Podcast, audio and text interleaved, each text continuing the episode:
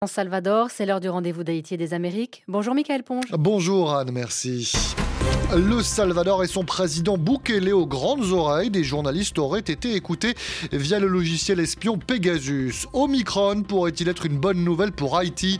On fait le point aujourd'hui sur la pandémie de Covid dans le pays. On vous présente aussi Laetitia James, la première femme noire procureure générale de New York. Et puis le journal de la première en 15 minutes, Benoît Ferrand. Rares sont ceux qui échappent encore au couvre-feu en Guyane. Eh oui, déferlante du variant Omicron oblige, seules 5 communes guyanaises sur 22 restent épargnées entre guillemets, entre guillemets principalement dans l'est du département. À tout à l'heure, Benoît, et bienvenue à tous. RFI, les voix du monde. C'est partout aujourd'hui à la une de la presse et des médias latino-américains. El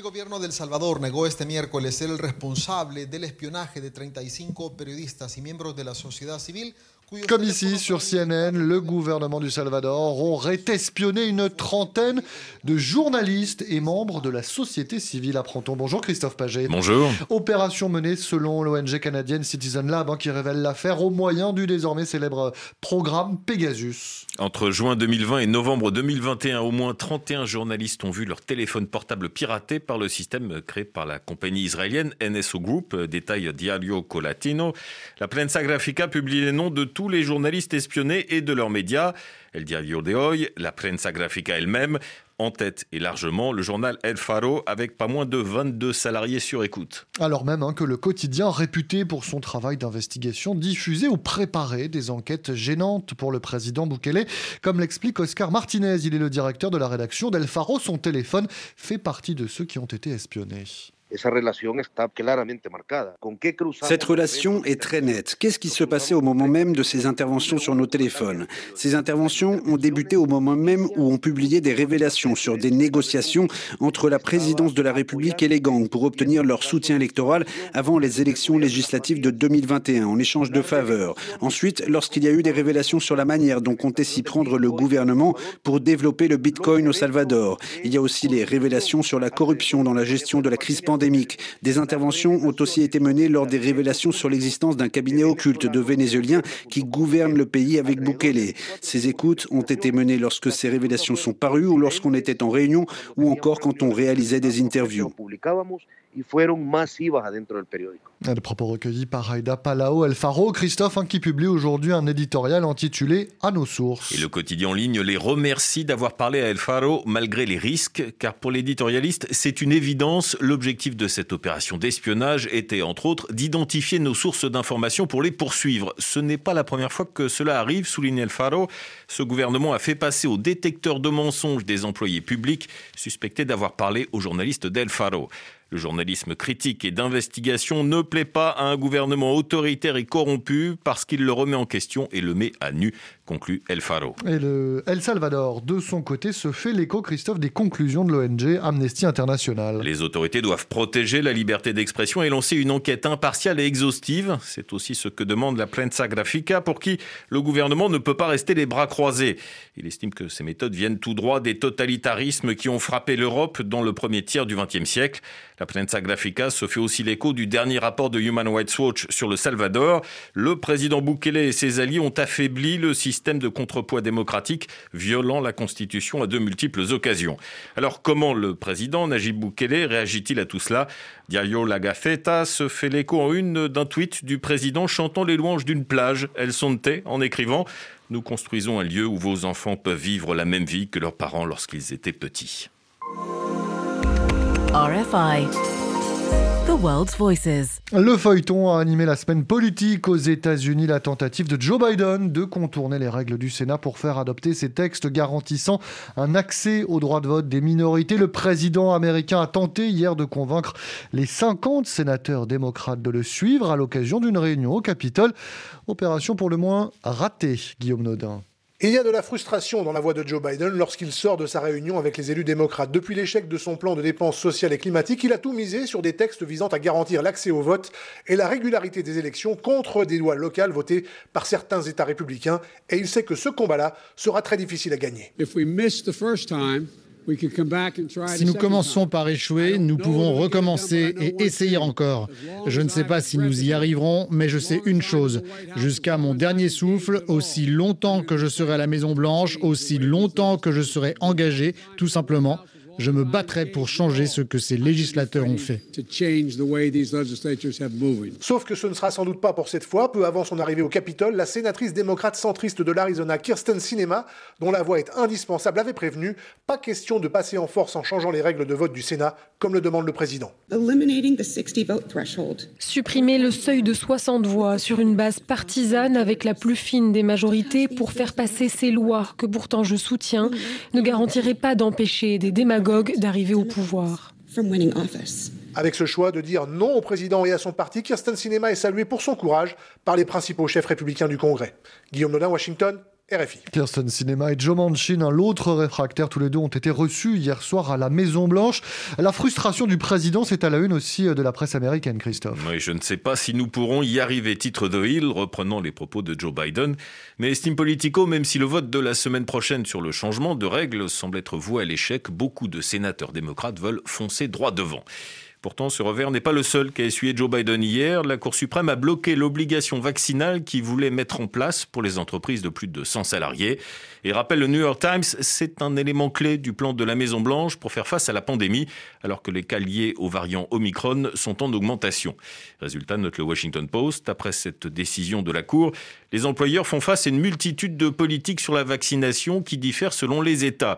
Une situation particulièrement compliquée pour les entreprises présentes dans plusieurs États. Toujours aux États-Unis, Christophe, le gouverneur de Californie rejette la libération conditionnelle de Shiran Chiran, 77 ans, qui a assassiné Robert Kennedy en 68. L'an dernier, une commission avait autorisé sa libération, une décision qui, rappelle le Washington Post, avait divisé la famille Kennedy. Deux des enfants du sénateur s'étaient prononcés pour, six contre. Et c'est à l'avis de ces derniers que le gouverneur de Californie, Gavin Newsom, s'est rangé. Il s'en explique dans une tribune publiée par le Los Angeles Times. Selon lui, Chiran refuse d'accepter la responsabilité de ses crimes. Même à 77 ans, il reste un puissant symbole de violence politique et le libérer poserait une menace pour la sécurité publique. Dans le New York Times, une des avocates du prisonnier prévoit de faire appel. Il n'y a pas la moindre preuve suggérant que M. Chiran est toujours un danger pour la société. Une autre affaire, une nouvelle affaire qui en rappelle tant d'autres.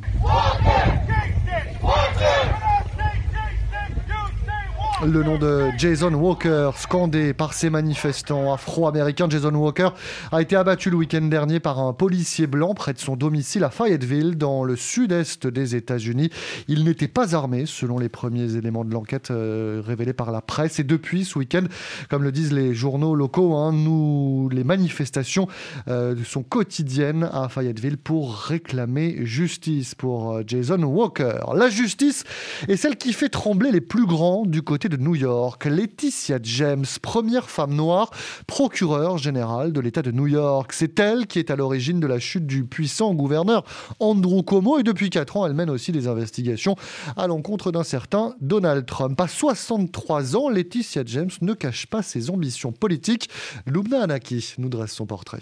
New York Attorney General Letitia James knows how to shake the corners of power. Pour les médias américains, elle est celle qui ose s'attaquer aux puissants, des grandes entreprises, au président des États-Unis. Depuis son élection en 2018, la procureure générale de New York s'est fait une réputation nationale. Celle que les New-Yorkais appellent Tish a toujours défendu les plus faibles, selon George Albro, qui a travaillé avec elle du temps où elle était encore avocate commise d'office. C'est cohérent avec ses convictions politiques depuis toujours. Quand elle était avocate, elle n'a jamais eu peur d'exposer les propriétaires immobiliers abusifs. Elle était du côté des syndicats et d'autres travailleurs.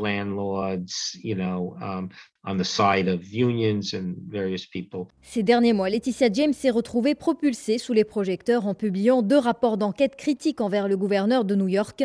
Si ses conclusions sur les accusations de harcèlement contre Andrew Cuomo ont poussé le puissant politicien à la démission, pour Denis Vacco, lui-même ancien procureur général de New York, c'est le premier rapport de Laetitia James sur les morts du Covid dans les maisons de retraite qui a vraiment enclenché la chute d'Andrew Cuomo, alors présenté comme un héros pour sa gestion de la crise sanitaire ce rapport, selon Denis Vacco, a montré la détermination de Laetitia James à appliquer le droit, même au détriment d'un homme qui était jusque-là son allié proche.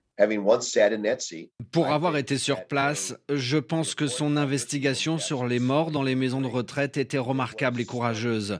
Remarquable parce qu'elle a osé s'en prendre à Andrew Cuomo et courageuse parce qu'elle l'a fait sur un sujet qui était à ce moment-là le talon d'Achille politique du gouverneur.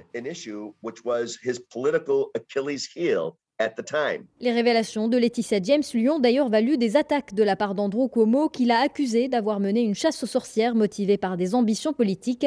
Pour Denis Vacco, cela fait partie du job.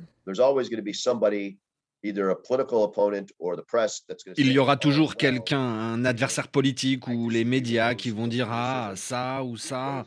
Je ne suis pas d'accord avec ces critiques. C'est lui qui a demandé à faire ça. Il lui a donné l'autorité de mener cette enquête et c'est juste qu'il n'est pas content du résultat. Avec la médiatisation qui accompagnait ces affaires, Laetitia James a annoncé vouloir se porter candidate pour le poste de gouverneur avant de finalement se rétracter. La procureure explique qu'elle doit d'abord mener à bien toutes les affaires dont elle se charge actuellement. Des poursuites contre la NRA, le puissant lobby des armes, des investigations contre de grandes entreprises et surtout des enquêtes autour des affaires de Donald Trump. Laetitia James se dit déterminée à aller jusqu'au bout. La politique s'arrête à l'entrée du bureau du procureur général. Notre mission première est de privilégier la justice et de suivre les faits et la loi sans peur ni favoritisme. J'ai le devoir et l'obligation de défendre une seule chose, la Constitution. Et il est important que le président des États-Unis comprenne que nul n'est au-dessus des lois, y compris le président des États-Unis. Laetitia James a d'ailleurs récemment convoqué Donald Trump ainsi que ses enfants pour les entendre sous serment dans le cadre de l'enquête pour fraude fiscale. En réponse, l'ancien président a déposé ce lundi une nouvelle demande pour exiger la récusation de Laetitia James, l'accusant d'abus de pouvoir et de harcèlement aux motivations politiques. Lubna Anaki, New York, RFI. 8h22 à New York, comme à Port-au-Prince. Port-au-Prince.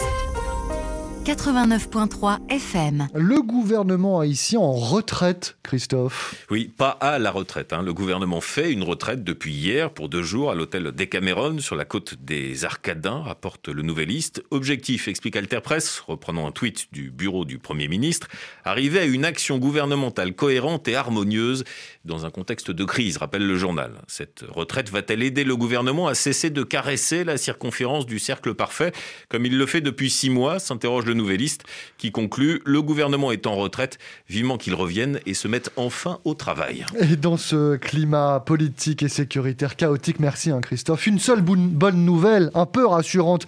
Haïti semble résister face au Covid. 780 morts selon les chiffres officiels depuis l'entrée du virus dans le pays. Et si ces derniers jours, les cas semblent augmenter, laissant croire qu'Omicron circule, la faible létalité du variant pourrait être une opportunité pour Haïti où le taux de vaccination est extrêmement faible. C'est le dossier d'Amélie Baron. La République dominicaine voisine et la Floride, où voyagent quantité d'Haïtiens, ont recensé le variant Omicron sur leur sol, ce qui a entraîné une hausse fulgurante de cas. En Haïti, où quasiment seuls les gens qui prévoient de prendre un avion se font tester, les statistiques restent très faibles. Situé face à des quartiers pauvres de Port-au-Prince, le centre Gesquio soigne principalement des personnes atteintes du sida et de la tuberculose. Son directeur, le docteur William Pape, explique que les patients ont été ou sont infectés, mais sans développer de grave. On évalue toujours les gens symptomatiques et là, on n'a pas trouvé une grande augmentation. Naturellement, comme ce virus a très peu de symptômes, euh, nous allons à partir de la semaine prochaine évaluer tout le monde parce qu'il y a des gens qui ont peu ou pas de symptômes du tout et qui sont positifs pour ce virus. Donc, euh, c'est un peu ce qu'on va voir. Mais la réalité, c'est qu'ils ne sont pas malades. Chez nos patients, ça fait plus d'un an. On a pu documenter chez eux qu'ils étaient infectés, mais euh, ils ne sont pas malades. Grosso modo, on n'a pas beaucoup de décès et les décès que nous avons sont plutôt chez des gens euh, qui ont une situation socio-économique meilleure ou aisée. Haïti a été parmi les derniers pays au monde à débuter sa campagne de vaccination en juillet et depuis, à peine plus de 100 000 personnes ont été prendre des doses, soit bien moins qu'un pour cent de la population. Pour le docteur Pape, c'est une attitude absolument rationnelle. C'est lié au fait que les gens ne se sentent pas concernés par la maladie. 90% savent que la maladie existe, qu'elle peut être mortelle, mais ils ne connaissent personne dans leur environnement qui serait décédé. Par contre, euh, quand on avait le choléra et qu'on nous amenait les gens sur des brouettes, on n'a eu aucun problème à donner deux doses à 92% de la population des bidonvilles en face de chez nous. Donc les gens, euh, ils étaient demandeurs de vaccins. Dans un pays où leur préoccupation majeure est de trouver à manger pour eux et pour leurs enfants, et la question sécuritaire qui est devenue euh, de plus en plus importante, vous n'êtes pas sans savoir qu'il y a beaucoup plus de cas de malnutrition actuellement. C'est vraiment pénible, la population qu'on voit, les gens sont tous à bois. On a eu trois années de croissance économique négative et probablement la quatrième année 2022 sera encore négative. Le Covid, pas une priorité pour les Haïtiens. La probable arrivée du variant Omicron rappelle à la population l'existence de l'épidémie. Mais pour le docteur Pape, ce développement de la pandémie pourrait être une bonne chose. Haïti pourrait atteindre l'immunité collective sans la vaccination de masse. On va avoir beaucoup d'enfants infectés par Omicron et ça va infecter beaucoup d'adultes.